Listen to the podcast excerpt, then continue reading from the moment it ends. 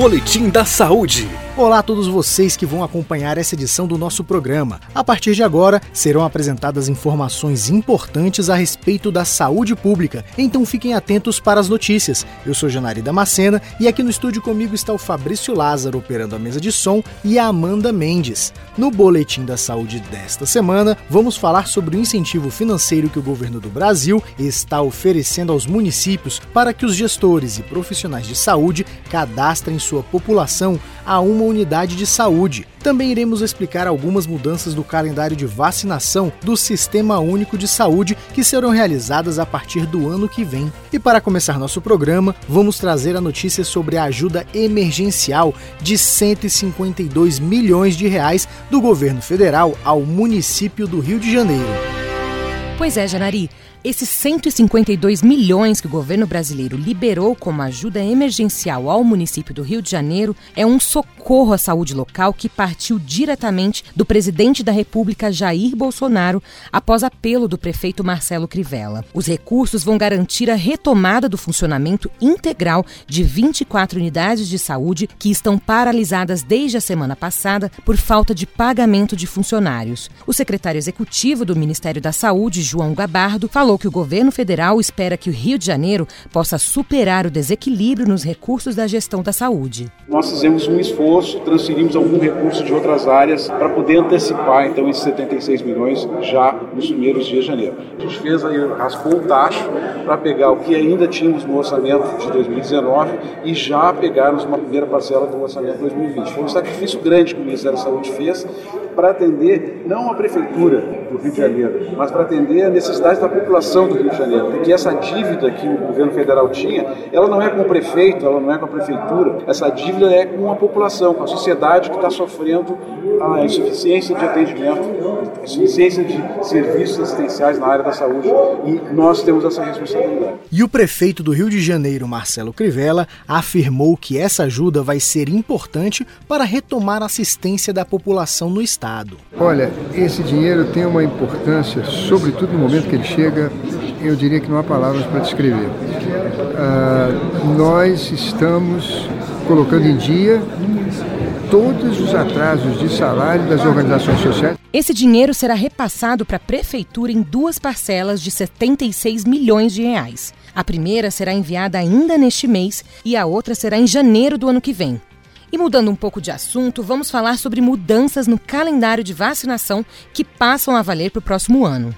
É isso mesmo, Amanda. O Sistema Único de Saúde vai passar a oferecer uma dose de reforço da vacina de febre amarela para crianças com 4 anos de idade. Além disso, o Ministério da Saúde vai ampliar a vacinação contra a febre amarela para 1.101 municípios dos estados do Nordeste que ainda não faziam parte da área de recomendação de vacinação.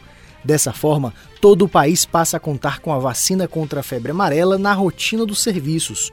Outra novidade para o ano que vem é a campanha contra a gripe, realizada todos os anos entre abril e maio, que contará com um novo público, os adultos de 55 a 59 anos. O objetivo é ampliar a vacinação dos grupos mais vulneráveis para a doença. As novas orientações sobre as campanhas nacionais de vacinação foram enviadas aos estados e aos municípios em novembro deste ano para que eles estejam preparados para as ações de 2020. Essa atualização no calendário de vacinação é realizada de acordo com estudos científicos e necessidades da população, afirma o diretor de imunização e doenças transmissíveis do Ministério da Saúde, Júlio Croda. Essa mudança ocorre de tempos em tempos. À medida que a gente tem uma nova evidência científica, a gente reformula a nossa política. As mudanças no calendário de vacinação ocorrem gradualmente. À medida que uma nova vacina registrada é disponibilizada para a população, o PNI faz uma análise de custo efetivo. Esse produto, essa vacina, é avaliada a sua eficácia e sua custo-efetividade e a partir dessa avaliação que é incorporado ou não ao Programa Nacional de Imunização. Sobre essas mudanças, o diretor de Imunização e Doenças Transmissíveis, Júlio Croda, explica a importância de a população seguir o calendário de vacinação. O ato de se vacinar é um ato de amor ao próximo, porque além de você se proteger contra a doença, você ajuda a proteger a população. Por exemplo, existem crianças que não têm idade recomendável para vacinação E você se vacinando, você protege essa criança, porque o vírus não circula e ela não adquire a doença. As mudanças passam a valer a partir de 2020 e as datas para início das campanhas serão definidas por cada estado a partir do plano de implantação elaborado por cada um. O Ministério da Saúde conta com estoque suficiente para atender a demanda a partir da solicitação de quantitativo dos estados responsáveis por fazer a distribuição das doses aos municípios.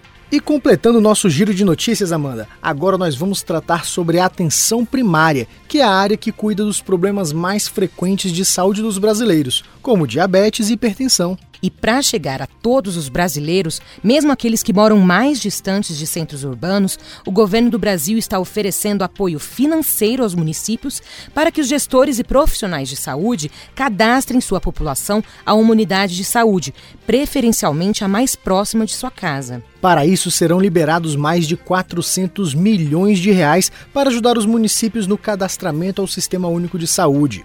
O diretor de saúde da família do Ministério da Saúde, Otávio Pereira Dávila, explica a importância desse cadastro para melhorar a saúde da população brasileira. Então, a dona Maria e o seu João, que vão se cadastrar nessa unidade, eles precisam saber que esse cadastramento é importante, porque a gente vai acompanhar o trabalho que aquela equipe de saúde da família está fazendo para melhorar a saúde da dona Maria e do seu João. Nós vamos saber qual o trabalho que o médico, o enfermeiro, o dentista, o técnico de enfermagem, o agente comunitário está fazendo, que esteja trazendo resultados para melhorar a saúde da dona Maria e do seu João. Nós vamos saber isso em tempo real através dos sistemas de informação em saúde do Ministério da Saúde. Por isso que o cadastramento é importante. É, e ao todo serão quase 9 mil reais para cada uma das 45 mil equipes de saúde da família. Esse recurso estará disponível para todos os municípios brasileiros ainda neste mês de dezembro. Até abril de 2020, todas essas equipes de saúde da família terão de atingir a meta de cadastro, que é de 70% da população. E assim nós encerramos o programa desta semana.